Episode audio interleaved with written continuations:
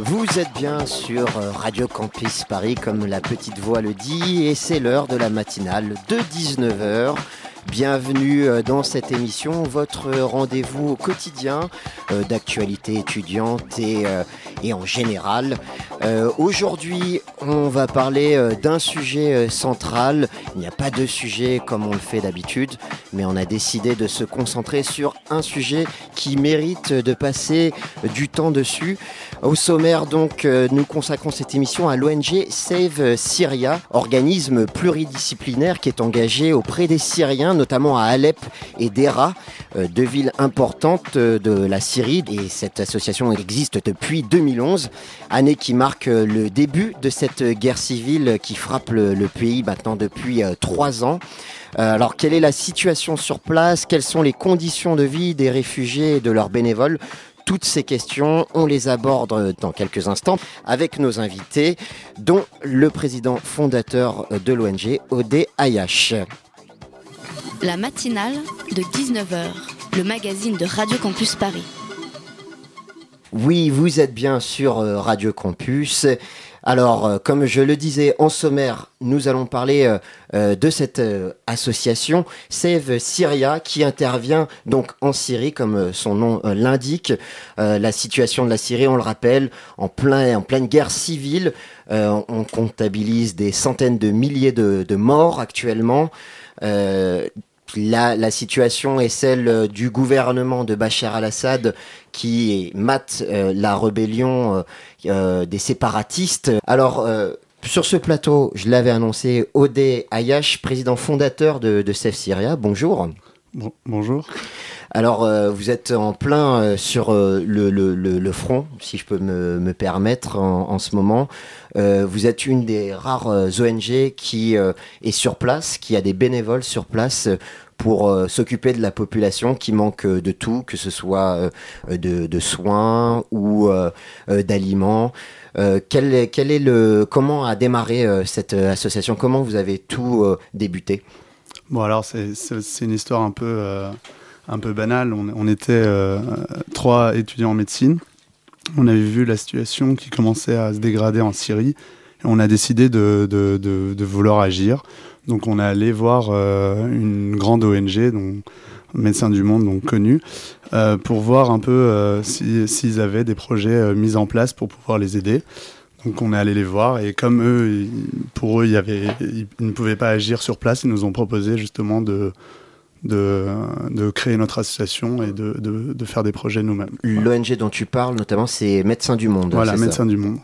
Alors, tu me le disais tout à l'heure en off, Médecins du Monde, ils ont des bénévoles sur place, enfin ils avaient des bénévoles sur place à Damas et à Alep, les principales villes, mais euh, malheureusement ils étaient muselés par le gouvernement, ils ne pouvaient pas sortir de ces villes-là pour pouvoir euh, tout simplement intervenir et faire leur travail auprès euh, de, la population. C'est pour ça qu'ils vous ont tout simplement conseillé de créer votre association? Alors, après, ce qui se passe au niveau administratif chez eux, je ne sais pas très bien ce qui s'est passé, mais c'est vrai qu'eux, ils ont des points d'action euh, à Damas, donc à la capitale, et à Alep. Et c'est vrai que comme euh, au début des événements, tout se passait euh, à Dera, donc dans le sud de, la Syrie, et que c'était très cantonné et les, informations sortaient au compte-gouttes, c'est vrai que pour eux, il ne se passait pas grand-chose et du coup, ils ne pouvaient pas s'assurer de, de la fiabilité des informations qu'on leur fournissait en termes de de misère euh, humanitaire. Alors on croit souvent que ce sont les ONG euh, occidentales qui sont interdits d'exercer donc sur le territoire syrien, mais en fait c'est pas que ces ONG-là, il y a aussi des ONG euh, arabes ou musulmanes qui sont qui n'ont pas le droit d'exercer parce que Bachar al-Assad a dit que voilà, il a dit non. Il, il autorise certaines ONG qui sont conventionnées entre guillemets par le régime syrien alors, euh, le, gouvernement syrien euh, euh, décrète officiellement que les, accès humanitaires sont permis, mais par son intermédiaire, enfin l'intermédiaire du, gouvernement et des organisations gouvernementales d'aide humanitaire, comme le Croissant Rouge syrien, par exemple. Du coup, ils essaient vraiment de, de, faire en sorte de passer par eux en, décrétant que à eux seuls, ils, peuvent subvenir aux, aux besoins des des, gens dans le besoin. alors c'est intéressant de le rappeler, le Croissant Rouge, qui est donc l'équivalent euh, euh, de la Croix-Rouge euh, en Europe ou dans le monde occidental, ce n'est pas une ONG, contrairement à ce qu'on pourrait imaginer, c'est une organisation gouvernementale subventionnée par l'État, là où par l'État où elle réside, où elle se trouve. donc là, forcément, l'action d'une organisation comme le Croissant Rouge est biaisée en Syrie? Euh, c'est vrai. Bah, c'est un peu toujours le, problème des organisations gouvernementales, c'est qu'elles ont beaucoup moins de champs d'action libre et donc elles peuvent pas faire euh, ce qu'elles veulent, euh, ce qu'elles veulent en termes de d'action humanitaire. Elles sont contrôlées donc par l'État, comme comme le montre le, nom d'organisation gouvernementale. Et du coup, elles sont complètement dans la politique et sujettes à des à des décisions euh, non humanitaires mmh. et objectives. Alors, elle nous a rejoint euh, dans le studio. C'est Marie Parinet, qui est chef de projet au sein de l'association euh, Save Syria. Bonjour, Marie. Bonjour. Alors, quel est ton rôle au sein de, l'organisation concrètement? Alors concrètement, moi je m'occupe de coordonner un projet d'aide alimentaire qu'on mmh. est en train de mettre en place, qui s'appelle Du pain pour tous. Mmh. Voilà, donc c'est un projet, euh, donc comme je l'ai dit, d'aide alimentaire dans la, à côté d'Alep, dans la ville de Bzaha, mhm. dans la banlieue d'Alep, euh, qui a pour objectif, euh, qui a un objectif double en fait, à la fois répondre évidemment à cette situation d'urgence, comme on, comme, on, le sait bien, pour aider les, victimes de la guerre, et aussi dans un plus long terme, il y a un aspect développement, c'est-à-dire qu'au-delà de, de, de l'aide alimentaire pour répondre à la situation d'urgence, il y a une volonté de vraiment réautonomiser, en fait, contribuer à la réautonomisation de la zone euh, sur l'aspect alimentaire on va y revenir justement. C'est vrai, comme je le disais en introduction, euh, c'est euh, un organisme pluridisciplinaire. Euh, vous faites des soins, vous amenez de la nourriture, vous mhm. essayez de construire des projets sur le long terme pour que la population soit autonome, comme vous l'avez, comme vous l'avez dit. Alors, on, va en venir à ce jeune homme, Salah, qui a 29 ans et qui est donc membre de votre organisme et qui est sur place, lui qui est à Alep. Il travaille donc auprès de la population et il vous renseigne régulièrement sur la situation euh, euh, sur place, que ce soit celle des bénévoles ou celle euh, des bénéficiaires de, votre association. il, c'est un, un, jeune étudiant, hein, c'est ça en fait, il fait, il fait même plus que ça, puisqu'il ne fait pas que nous informer, c'est même lui qui gère. Euh, oui, c'est le représentant, pardon, j'ai oublié de le signaler, c'est le représentant de l'association, euh, de l'organisme en Syrie. donc c'est quand même dans la, gradé. Dans la région nord, voilà. Du coup, c'est lui, c'est notre intermédiaire pour la réalisation des projets. Donc, le projet dont, dont est responsable Marie. Euh, et du coup, donc, il a une grosse responsabilité à ce niveau-là. Et oui, c'est à la base, c'est un étudiant, en, c'est un ingénieur de formation un ingénieur en agronomie. Voilà. Alors on, l'a eu au téléphone tout à l'heure, on a réalisé une petite interview euh, avec toi-même. Euh, mm. donc on, on, lui a posé la question tout simplement en prélude de, savoir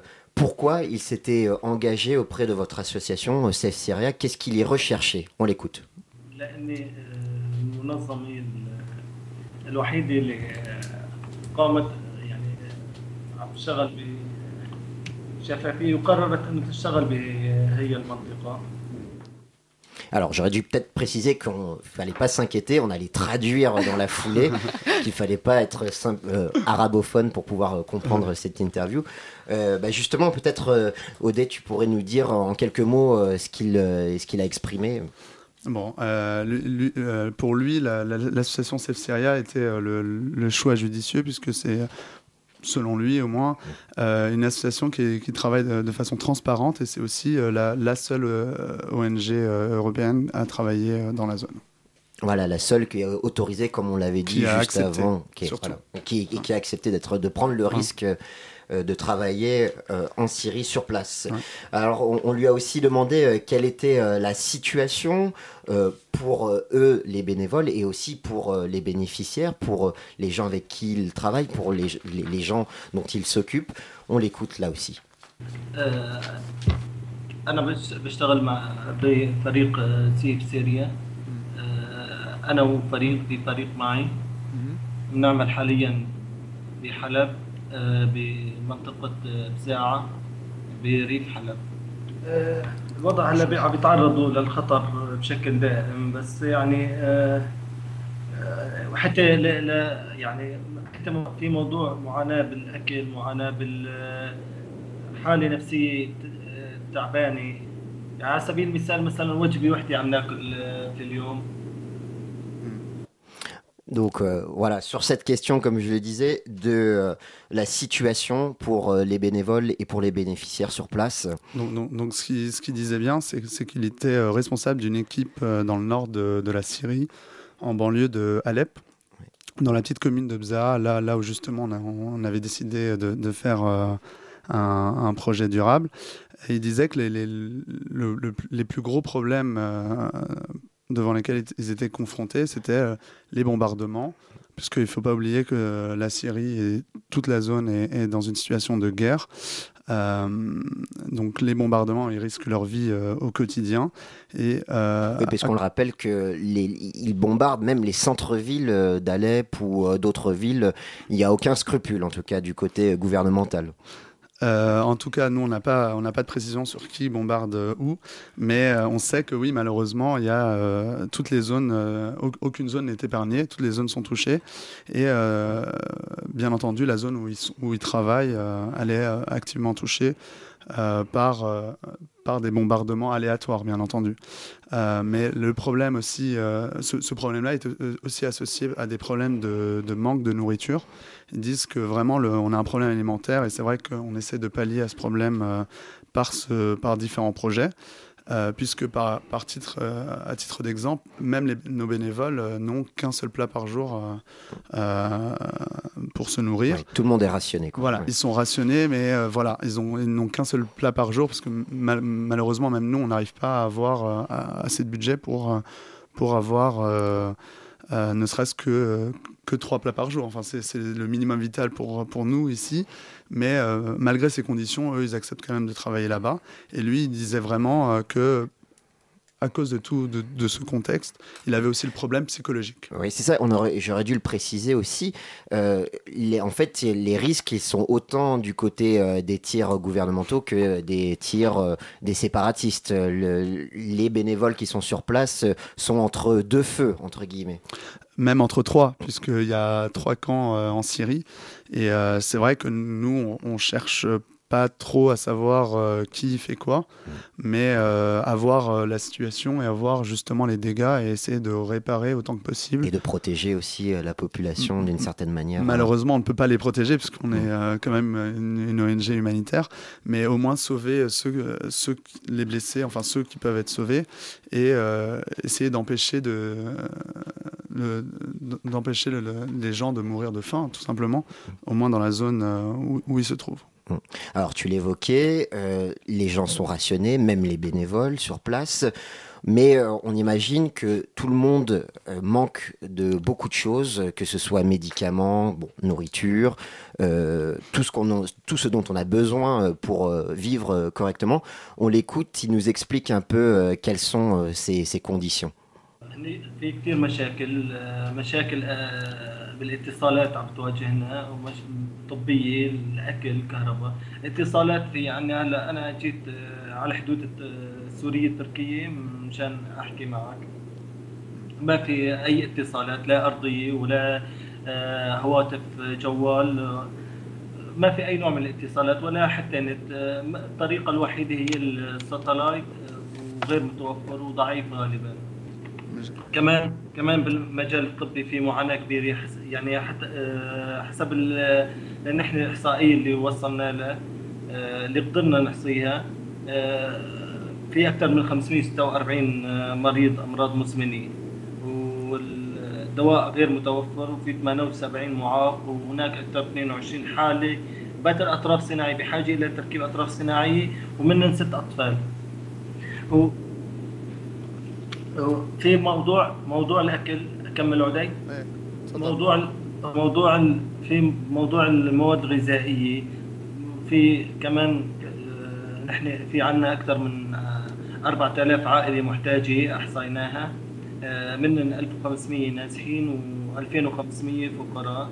نحن اللي قدرنا نغطيهم هم 400 عائلة وغالبية الأيتام كمان في نقص بال في مشاكل بالكهرباء الكهرباء كل 24 ساعة آه، حتى آه، تجي مرة واحدة يعني ساعة واحدة بال 24 ساعة وبتمر أيام ما في كهرباء.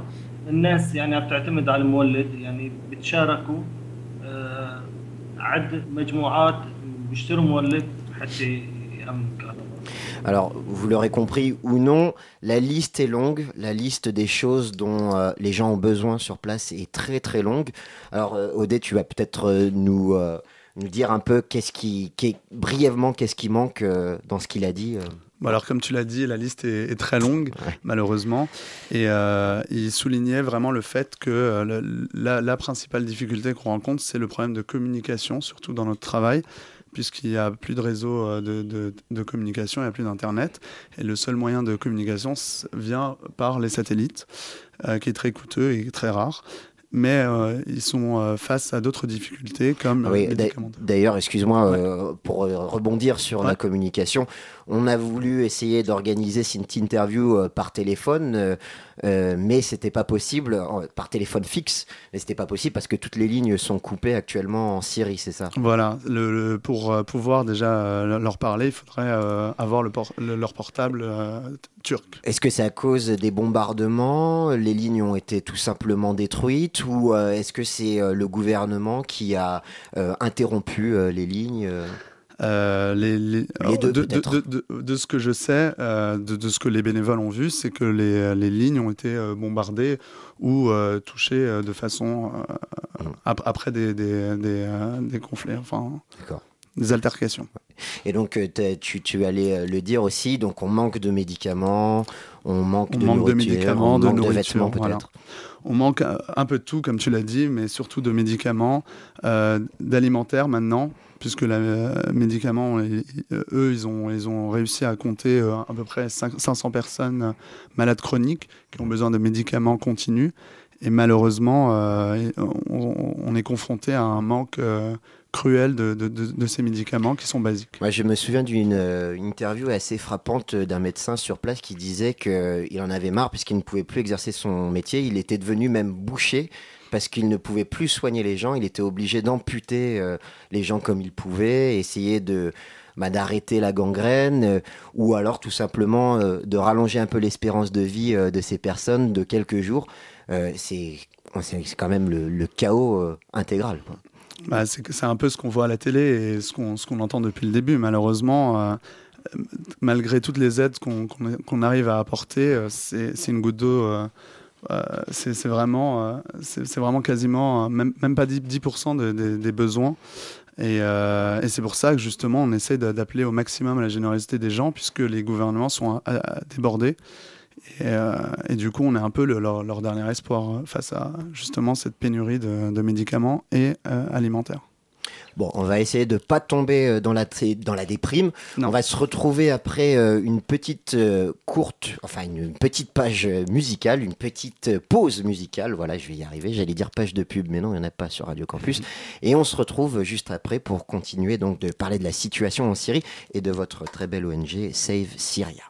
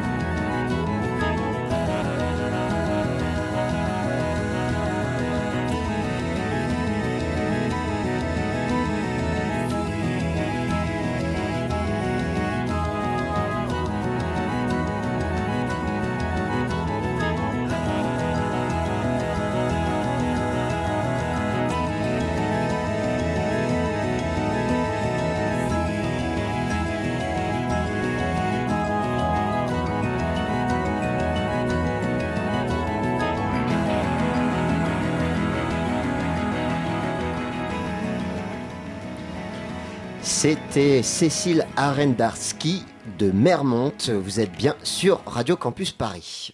La matinale de 19h du lundi au jeudi jusqu'à 20h sur Radio Campus Paris.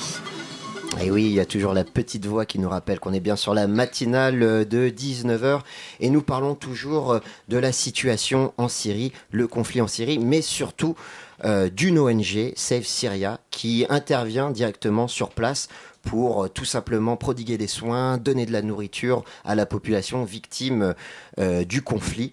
Euh, donc on est avec Odé Ayash, président fondateur de l'ONG, ainsi que Marie Parinet qui est donc chef de projet au sein même de cette association. Alors euh, tout à l'heure on, l'entendait, euh, euh, Salah, votre bénévole qui est sur place à Alep, qui est le représentant de l'association en Syrie, il nous disait donc qu'on manquait un peu de tout pour pouvoir correctement travailler et pour pouvoir prendre soin des gens. Euh, l'autre question qu'on se pose aussi, c'est euh, les risques que ces gens-là, que ces bénévoles prennent au jour le jour. On imagine qu'ils sont nombreux. On, l'avait dit, il y a les bombardements, mais il y a aussi euh, des risques aussi peut-être de kidnapping. ça, c'est une question qui revient souvent. Surtout, c'était le cas pour les ONG occidentales puisqu'on pouvait identifier les bénévoles occidentaux. Mm. Alors est-ce que la question se pose aussi pour les bénévoles locaux? Alors, euh, ça fait trois ans qu'on travaille euh, du coup en, Syrie et pour l'instant on a eu la chance de, ne pas être confronté à ces situations. Euh, après, c'est vrai que ce risque est, assez important et d'ailleurs c'est aussi pour ça que les grandes ONG ne travaillent pas dans, ces zones-là. après, nous, on essaie de, diminuer ce risque en, les plaçant dans des zones assez éloigné de, de, ces événements-là. Et, euh, et, surtout en, essayant de recruter des gens qui vont passer euh, inaperçus entre guillemets. On va pas ramener une, blonde aux yeux bleus, voilà. Non, vaut mieux pas. Ouais, voilà. C'est surtout du coup, on, est, on essaie vraiment d'être d'être les plus sécuritaires possible pour nos bénévoles. Et pour l'instant, bah, ça, ça marche bien on ne les identifie pas, on ne peut pas dire tiens ça c'est des bénévoles de Save Syria. Ils sont euh, camouflés entre guillemets, ils se fondent dans la masse. À part pour certains événements justement pour euh, malheureusement on est quand même un, minimum obligé de faire du, du marketing entre guillemets où ils mettent des t-shirts euh, justement pour faire deux trois photos, mais globalement ils sont ils sont comme vous et moi habillés en en civil. Alors un problème pour l'association aussi, c'est de pouvoir récolter des fonds. Euh, il y a beaucoup d'a priori en France et même euh, ailleurs en dehors de, la Syrie sur euh, les fonds, les dons. Euh, où est-ce que euh, mon argent va aller si je donne à cette association euh, On entend tellement de choses entre les terroristes d'un côté, les rebelles de l'autre, le gouvernement.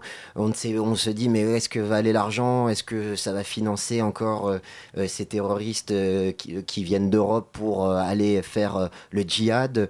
Comment on combat ces a priori et on arrive à convaincre les gens de tout simplement donner un petit peu à votre association pour aider les gens là-bas Alors pour être franc, euh, comme, comme tu l'as dit, c'est très, très difficile justement pour ces raisons-là. Euh, on est victime de, de, nombreuses associations qui malheureusement détournent euh, cet argent. Euh, nous, on a justement essayé de, on a tout fait pour combattre ça. Est-ce qu'on les connaît ces associations Est-ce qu'on peut les identifier pour éviter justement nos auditeurs qui voudraient donner, qu'ils évitent de se faire avoir et qui au contraire se concentrent sur des associations comme la vôtre, Save Syria? Alors c'est très difficile de, de, retrouver ces associations, enfin je ne pourrais pas les citer euh, personnellement, mais si j'ai un conseil à donner, c'est de voir euh, les associations qui par exemple ont le, comme nous le statut de, de mécénat. Euh, c'est un statut de, qui est délivré par l'administration française, par le fisc, pour justement déduire les dons que vous fournissez à ces associations de, de vos impôts. Et en fait, c'est une sorte de gage de, sérieux avec une transparence, avec une, euh, une, comptabilité qui est transparente. Et du coup, quand, quand vous fournissez euh, un montant, vous savez exactement euh, comment il a été dépensé. C'est un peu comme le petit cadenas qu'il y a sur un site internet quand on veut faire un paiement en ligne. Là, au moins, on a un gage de sécurité et de qualité et on sait que l'argent va arriver à bon port. Voilà, mais après, il faut aussi prendre ça avec des pincettes puisqu'il faut en général les tester. Puisque bien entendu, n'importe qui peut mettre sur le site reçus fiscaux. il y a malheureusement des, certaines associations qui délivrent des reçus, mais sans gage de, déduction d'impôts. C'est-à-dire, ça aussi, il faut contacter les associations, être sûr, enfin demander de, quelle fiscalité ils relèvent puisqu'il y a des articles spécifiques dont euh, il faut, se renseigner, il ne faut pas trop les diffuser, mais au moins de savoir de quel centre euh, fiscal ils relèvent. Si euh, ils ne savent pas vous répondre, c'est que voilà n'ont pas fait les démarches nécessaires pour euh, recevoir ce, label. De toute façon, si on veut en savoir plus, on peut facilement entrer en contact avec l'association pour pouvoir poser ses questions et avoir, euh, être sûr d'avoir une transparence euh, totale. Au, moins chez nous. Enfin, je ne sais pas chez les autres. Alors, j'avais peut-être oublié de le dire en, en introduction. Votre organisme, c'est une vingtaine de bénévoles au total, que ce soit en France et en Syrie. Euh, et donc, on l'avait évoqué tout à l'heure avec euh, Marie, euh, vous ne faites pas que de l'humanitaire d'urgence, vous essayez aussi de construire donc, des, projets sur le long terme, dont ce projet de, tout simplement de fabrication, de construction d'une boulangerie autonome pour... la population. Alors là, c'est plutôt du côté d'Alep, si je ne me trompe pas. Abza, très exactement. Oui, une petite commune à côté. Voilà. d'Alep, ouais, dans d'Alep. Et donc, pour le moment, le projet est en cours. Il n'a pas été encore mis en place. On ne peut pas encore profiter euh, de cette boulangerie. Le projet est en phase de définition. Mhm. Euh, la partie, on va dire, structuration euh, est assez, assez avancée. On n'entend pas? Si, si, on entend. D'accord. Pas de problème. là, c'est vrai, que, vrai que, comme le disait Odé tout à l'heure, on a, on a pas mal d'expérience dans. L'association Save Syria a déjà pas mal d'expérience dans tout le domaine médical, euh, dans, le dans le domaine de la création d'hôpital, euh, d'envoi de, médicaments, euh, donc dans tout ce qui est réponse de situation d'urgence. Là, on est vraiment sur un projet qui est qui est à la fois ambitieux et compliqué à mettre en place parce qu'on est vraiment sur effectivement du développement et euh, étant, donné, euh, étant donné la situation en Syrie et l'aspect un petit peu instable, c'est vrai que c'est pas toujours évident, notamment on l'a dit tout à l'heure au niveau de la communication, parce que c'est un projet qui repose quand même énormément sur l'équipe terrain, enfin notre, notre, nos, bénévoles, nos bénévoles sur place. Donc euh, donc c'est vrai qu'on a quelques, quelques soucis pour, pour avancer plus vite pour la, mise en place du projet là-bas, mais c'est quand même en bonne voie. Après, comme tous les projets, on attend aussi des financements pour pouvoir aller plus loin. Est-ce qu'il y a d'autres projets un peu de même envergure euh, euh, qui vont être mis en place bientôt euh, peut-être. déjà, déjà ce, projet est, déjà assez colossal. Oui, ça prend du temps, ça doit être très chronophage. Ça fait six mois qu'on. En fait, pardon, je te coupe. en fait, il y a plusieurs, il y a plusieurs choses. C'est que c'est un projet qui est vraiment qui est vraiment en plusieurs phases. Quoi. Il y a vraiment il y a deux phases, on va dire. Enfin, il y a deux niveaux. C'est la réponse, enfin, aider les gens dans l'urgence et, euh, et, construire quelque chose de plus, de plus pérenne sur, euh, sur plusieurs années. Euh, donc, dans la phase, on va dire, plus de développement, déjà, si on arrive à construire cette ligne et à, répondre à cette situation d'urgence, et si on arrive à la rendre autonome, derrière, il y aura toute une redéfinition aussi du projet pour savoir quelles sont les recettes, combien on réinvestit, est-ce qu'on crée une deuxième ligne de production? Là, ça, dépend aussi énormément de la situation géopolitique, entre guillemets. Est-ce qu'on peut développer, euh, créer une autre ligne, dans quelle, zone, etc. Donc voilà, donc c'est un projet qui, je pense, euh, va prendre presque forme, la forme de plusieurs projets euh, sur sur les années à venir. Alors malheureusement, on arrive au terme de cette première partie euh, d'émission. Merci euh, d'avoir été avec nous euh, sur, dans ce studio pour nous parler de votre très belle initiative. Alors je le rappelle, Save Syria, on peut le trouver tout simplement le site sur internet savesyria.eu. Euh, on aura toutes les infos, toutes les coordonnées, si on peut voir, si on veut donner ou peut-être devenir bénévole. J'imagine que vous êtes euh, toujours en recherche de nouveaux euh, bénévoles. Bien, bien entendu, on, a, besoin de toute l'aide possible, que ce soit au niveau des dons ou au niveau du temps. la diversité de l'expertise est toujours un, une mmh. valeur ajoutée pour la, réussite des projets. Il faut des médecins, il faut des ingénieurs, il faut peut-être des journalistes pour la communication. Il faut de tout, et ne serait-ce que si on n'a pas ni le temps ni l'argent, euh, ne serait-ce qu'aller euh, sur Facebook, liker. Euh, mmh. ça, ça, peut, ou sur Twitter, voilà, ou en mmh. parler, ça, ça, peut être assez chaleureux et, pour, pour, pour les gens de là-bas. Eh bien, merci Odé Ayash. Je rappelle que vous êtes président fondateur de l'ONG Safe Syria. Et merci aussi à Marie Parinet, qui est chef de projet dans cette même organisme. Merci à Merci à vous. Et on, on va se retrouver euh, donc euh, juste après un petit euh, jingle et on va s'écouter un petit reportage que notre rédaction nous a concocté. À tout de suite. Hello, how are you, uh, Mrs. Lemardelet Euh, je vais très bien, merci. Euh, Je suis ravie d'être euh, à l'AMI ce soir pour l'anniversaire. Alors tout le monde se demande pourquoi je vous parle en anglais. C'est parce que avant d'être élue conseillère municipale à Paris et avant d'être présidente de l'université Paris 3 de 2008 à 2014, vous étiez professeur de ce même établissement à l'UFR du monde anglophone et vous êtes spécialiste de la littérature américaine. Aujourd'hui, vous occupez le poste d'adjointe à la mairie, chargée de l'enseignement supérieur, recherche et vie étudiante. Vous êtes un peu notre Geneviève Fioraso locale, un petit peu. N'exagérons rien. Alors je voudrais apporter une précision. Je suis toujours professeur de littérature américaine à l'Université de la Sorbonne Nouvelle et je vais reprendre mes cours à la rentrée en octobre euh, 2014. Et dans la mesure où je m'occupe euh, de la vie étudiante, de l'enseignement et de la recherche, je pense que c'est bien que je continue une activité dans ce domaine, qui est mon domaine euh, de prédilection dans la vie civile. Alors, euh, parlons de politique. Quels sont vos deux ou trois principaux objectifs euh, pour les six ans à venir Euh, Commençons par exemple avec le logement.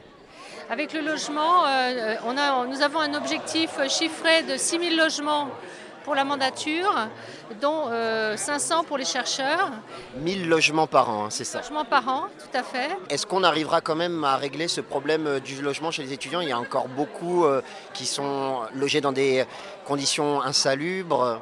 Alors bon, l'insalubrité, il faut lutter contre de toute façon, mais euh, il y a d'autres dispositifs. Il y a aussi l'aide euh, au logement euh, pour la, première arrivée des étudiants dans, un logement privé.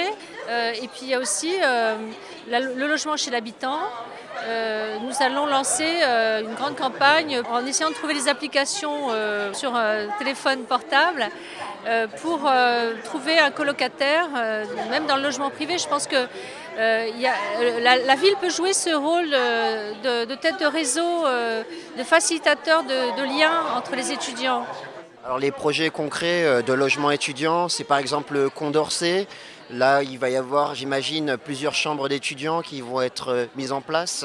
Il n'y a pas seulement Condorcet, il y a sur le terrain euh, musical. des parcelles qui, qui vont se libérer, comme la parcelle de Sancier dans le 5e, où il y aura en particulier des logements étudiants. Mais il y a aussi euh, la volonté de créer des espaces de- qu'on appelle de coworking. J'aime pas beaucoup les anglicismes, mais enfin, les gens comprennent ce que ça veut dire, c'est-à-dire des espaces de, euh, libérés pour euh, que les étudiants puissent venir travailler ensemble et éventuellement, et, on l'espère, euh, échanger des idées et avoir des, des idées nouvelles euh, pour travailler en commun. Et ça serait un deuxième axe, ce serait de créer euh, euh, des lieux d'innovation, euh, des incubateurs euh, pour euh, les étudiants qui, qui fourmillent d'idées à partir de leur vie associative souvent. Alors, euh, Paris est la ville étudiante la, la plus chère de France. Un étudiant a besoin de plus de 15 000 euros annuels euh, contre près de 12 000 euros en province pour subvenir à ses besoins. Comment allez-vous faire euh, pour essayer justement de réduire un peu l'écart euh, Ben, Il y a déjà tous les projets de- de- de- d'économie euh, solidaire. Euh, je pense que ça, ça doit se développer pour permettre aux étudiants euh, d'avoir euh, une hygiène de vie, parce qu'il y a aussi ça, il y a aussi le fait que les étudiants ne se soignent pas, sont en mauvaise santé, et donc nous allons développer les services de santé aux étudiants de proximité et, le, plus gratuit, enfin le plus possible, et ça en accord avec Martin Hirsch. Enfin, il y a des projets et avec l'adjoint euh, à la santé euh, Bernard Jaumier. Donc c'est par des moyens comme ça qu'on peut réduire un peu l'écart en proposant des services aux étudiants euh, qui leur permettent d'avoir une vie à la fois plus confortable et, moins difficile. Voilà, c'était Marie-Christine Lemardelet. Alors, j'ai pas pu vous l'annoncer en introduction. C'est donc euh, la conseillère municipale adjointe à la maire euh, de Paris, euh, spécialisée donc euh, dans les affaires euh, euh, vie étudiante et euh, enseignement euh, supérieur. Et donc, elle nous a parlé euh, notamment de la question du logement des étudiants à Paris, qui est une question euh, sensible et encore euh, euh, récurrente. Voilà pour le petit résumé. Il est temps de passer à notre chronique littéraire avec Zéphyr.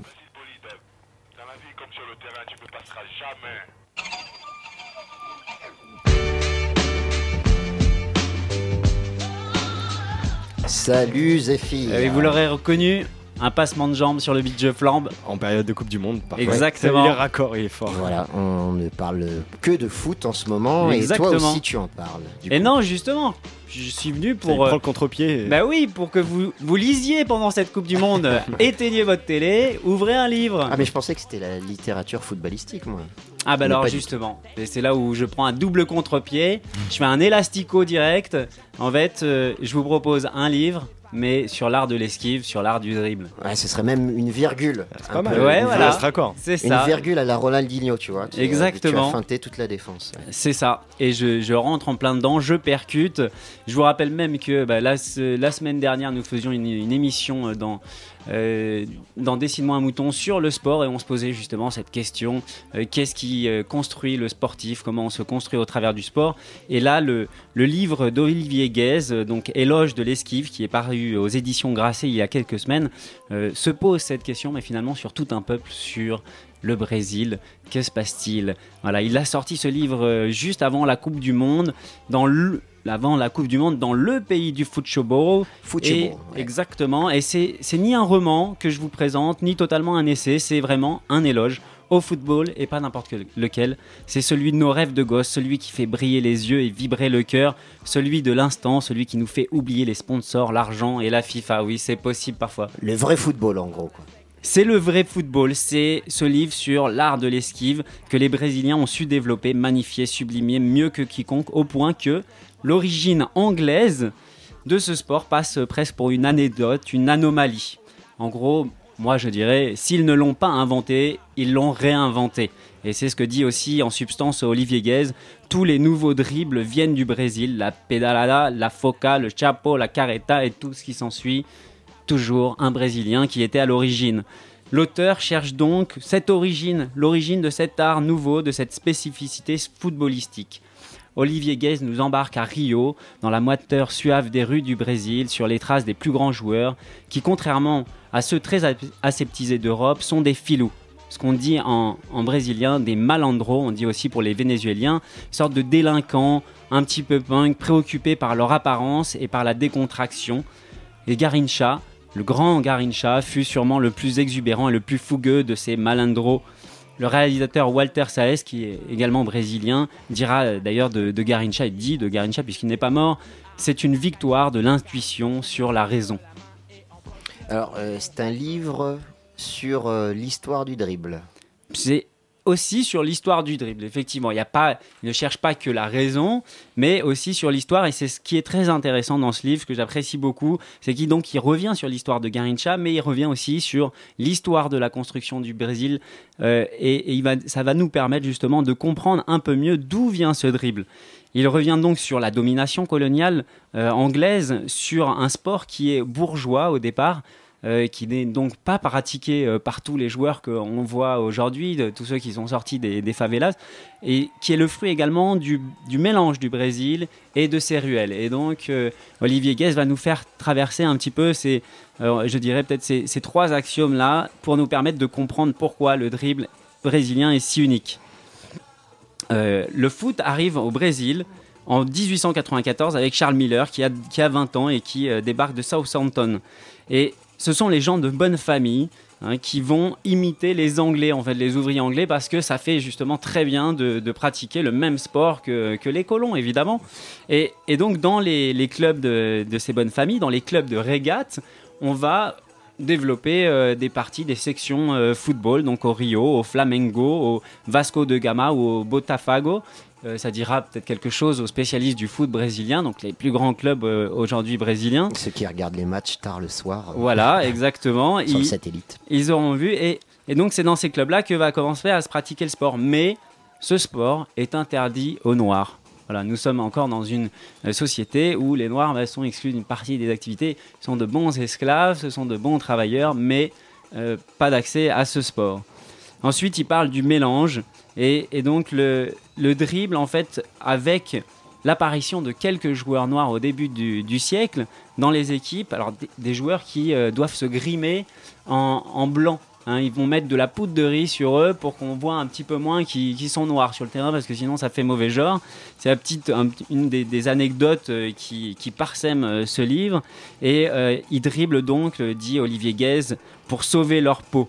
C'est également l'apparition euh, dans les, années 30 euh, du courant de la Bré- de, alors je, je vais bien le prononcer, la brasilianité avec euh, l'auteur Blaise Sandars qui, arrive et qui justement fait un éloge également à cette brasilianité, à, ce mélange des, cultures, à cette identité hybride qui est une chance, dit-il, et non sa malédiction qui doit beaucoup à l'Afrique et aux Africains.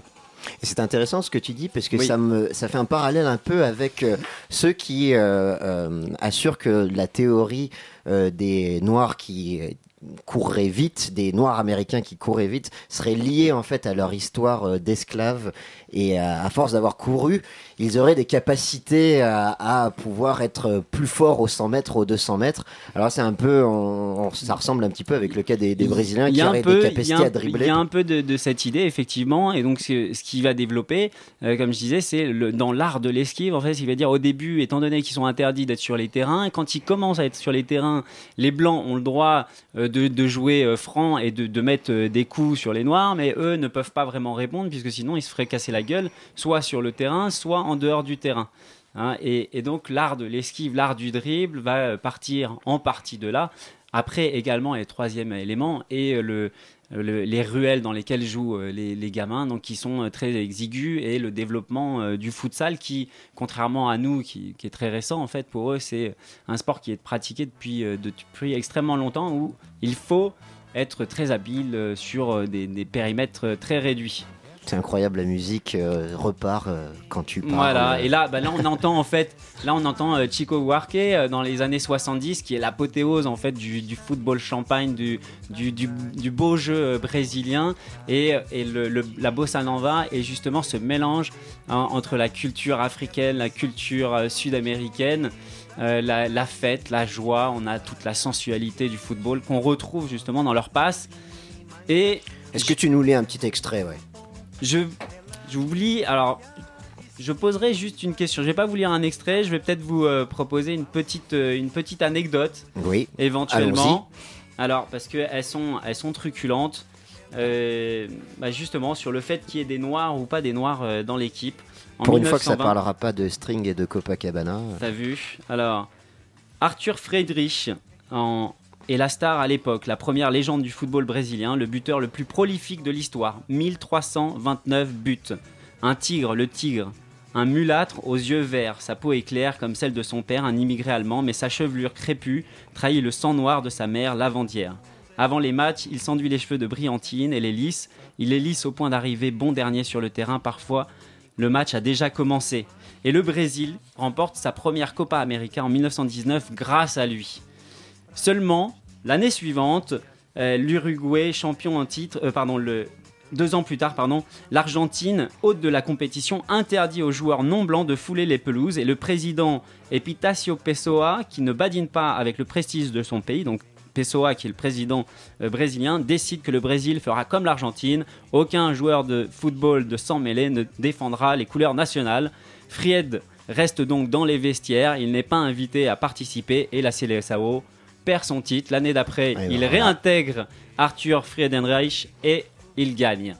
Voilà, Bah, c'est un joli pied de nez. C'est un joli pied de nez. Et, et donc la question que je poserai pour la fin, lisez ce livre qui est vraiment magnifique. Aujourd'hui, les Brésiliens vont-ils briller? Vont-ils virevolter parce qu'ils sont différents? Comme on l'entend dans la chanson de Chico Buarte, euh, Essa, Essamos as diferente. Bon, alors je l'ai Essamos très mal. Voilà, merci, merci, je l'ai pas très bien prononcé.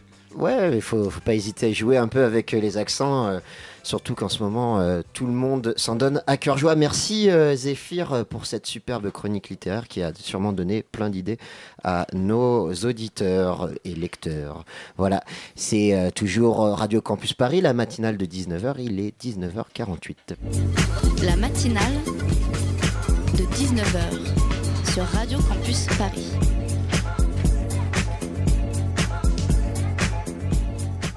Allez, on- a des, des jingles encore un, un peu améliorés avec un- des fonds de, de musique derrière. C'est toujours sympa. Alors, euh, d'une chronique à l'autre, on passe tout de suite. Et c'est Jonathan qui nous a rejoint euh, dans ce studio. Jonathan, un de nos trois euh, programmateurs euh, de Radio Campus Paris. Salut, Jo. Salut Gauthier. Salut. Alors, euh, de quoi tu vas nous parler aujourd'hui? Quelles sont les pépites que tu as trouvées euh, sur Internet euh, qui vont complé- compléter la superbe liste de Radio Campus Paris? Alors je vais le faire en deux temps. euh, je, euh, vais commencer par, je vais commencer par un artiste du label, euh, Comme un passement du de label californien Brainfeeder, Ouais. qui a l'habitude de sortir des choses plutôt étranges, obscures, qui a son public. Et cet artiste s'appelle Matthew David. Ça s'écrit en un seul mot, donc je ne sais pas pourquoi il a, il a choisi de faire ça comme ça, mais si vous le cherchez, c'est en un seul mot, Matthew David. Mathieu David. Et euh, je pense qu'il est nouveau d'ailleurs chez Brainfeeder. Brainfeeder, pour ceux qui ne connaissent pas, c'est un label euh, qui, qui, a, qui a sorti des gens comme Flying Lotus euh, ou La Palux ou Lorne, Samyam, euh, des gens à qui ça ne parle pas forcément tout le monde. Je Flying retourne la table, j'ai des regards circonspects. Flying Lotus, ça commence à être connu un peu. Ouais, Flying Lotus, ils quand même, sont on- dans quelques festivals, sont programmés, me Voilà. semble-t-il. Tibbs pour les plus anciens. Euh, donc généralement c'est de la musique assez barrée. Là j'ai choisi un titre euh, de son nouvel album que j'ai trouvé euh, vraiment à la fois cool et accessible, donc ça fait pas signer des oreilles. Et, et voilà, ça s'appelle In My World, au même titre que l'album. Et ça sortira à la fin du mois, donc d'ici une semaine à peu près. Ce, sera en, ce sera en ligne, a priori, trouvable sur internet et, et peut-être pas en boutique. C'est peut-être plus, c'est le genre de disque qui est difficile à trouver. En tout Mais, cas, on peut euh, l'entendre euh, dès à présent. et on peut l'écouter maintenant. Radio Campus Paris.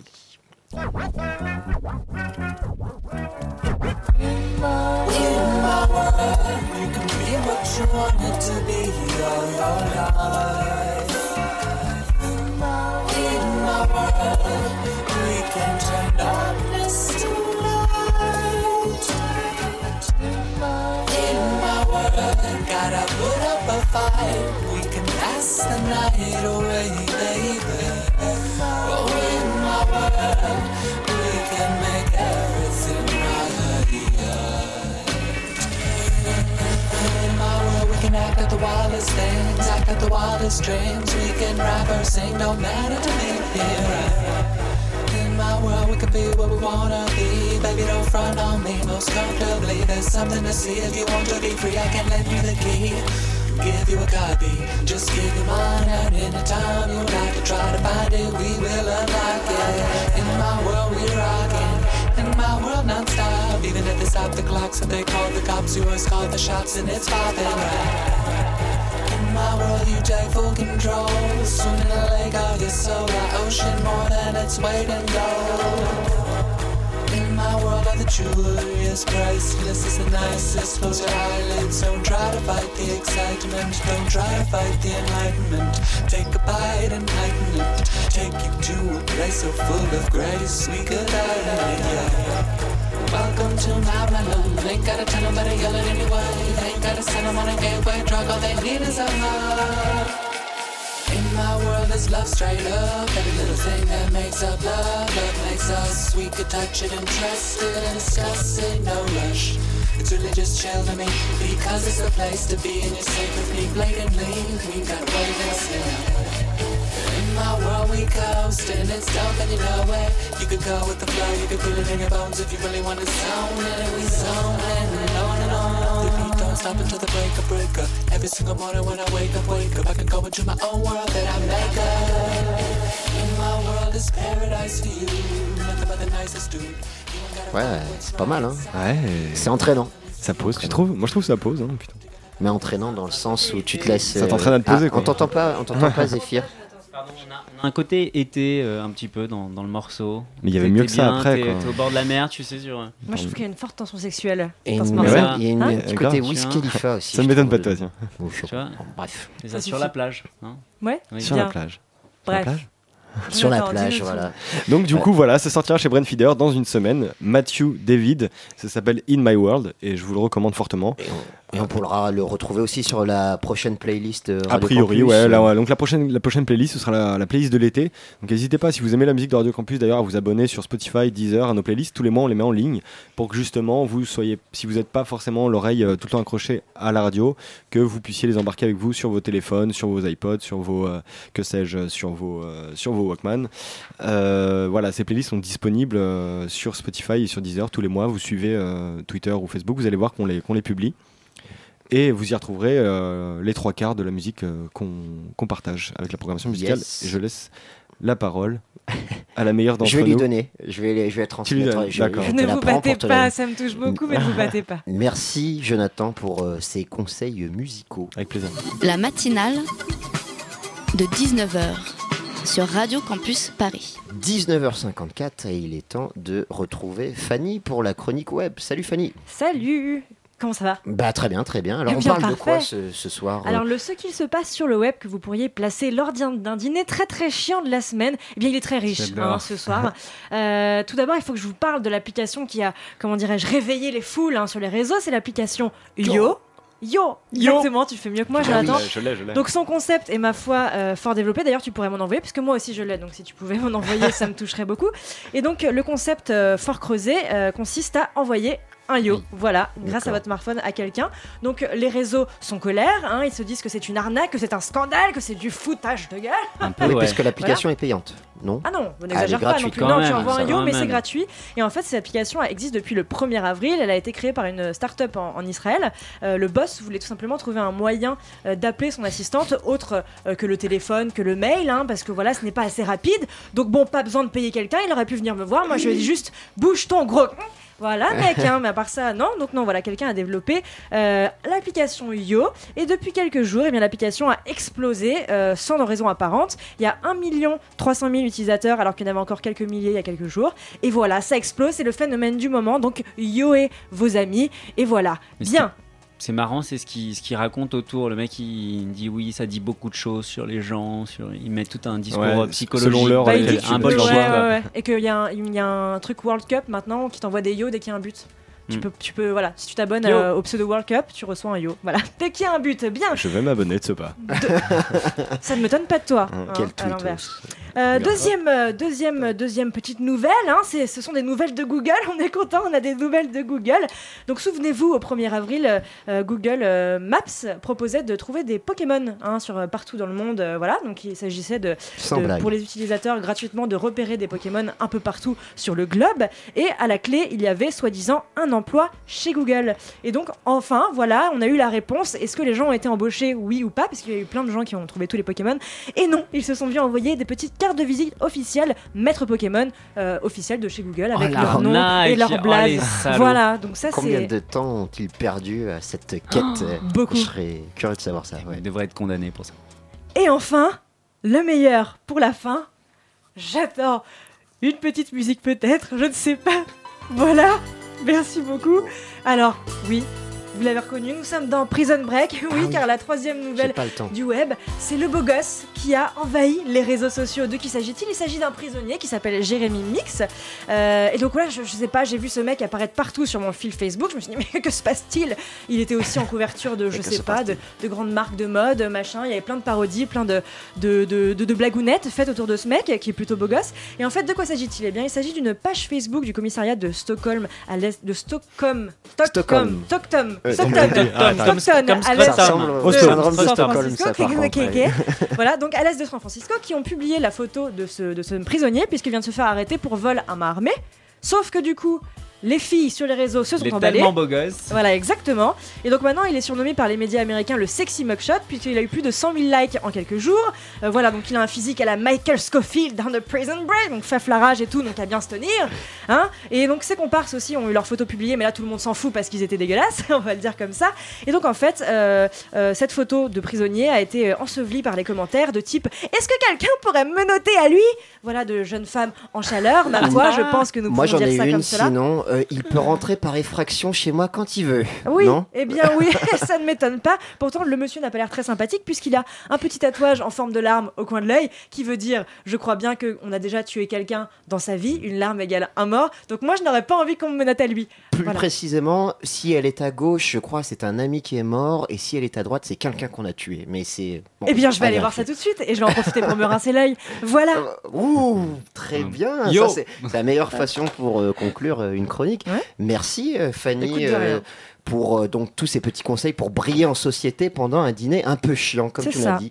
Alors, on arrive au terme de cette émission, la matinale de 19h, et elle va laisser place tout simplement à On veut du solide, l'émission euh, culturelle de Radio Campus. Salut, on veut du solide. On parle de quoi ce Salut soir la matinale. Ce soir, on reçoit les Poufs, le groupe de musique La Petite Organisation Nice. Ultra Féminine et la photographe Laura Lafont. Voilà, et ben si vous voulez retrouver euh, des poufs euh, sur euh, Radio Campus Paris, c'est tout de suite. Bonne soirée et à demain pour une, une autre matinale avec cette fois-ci Dania à l'animation. À bientôt, ciao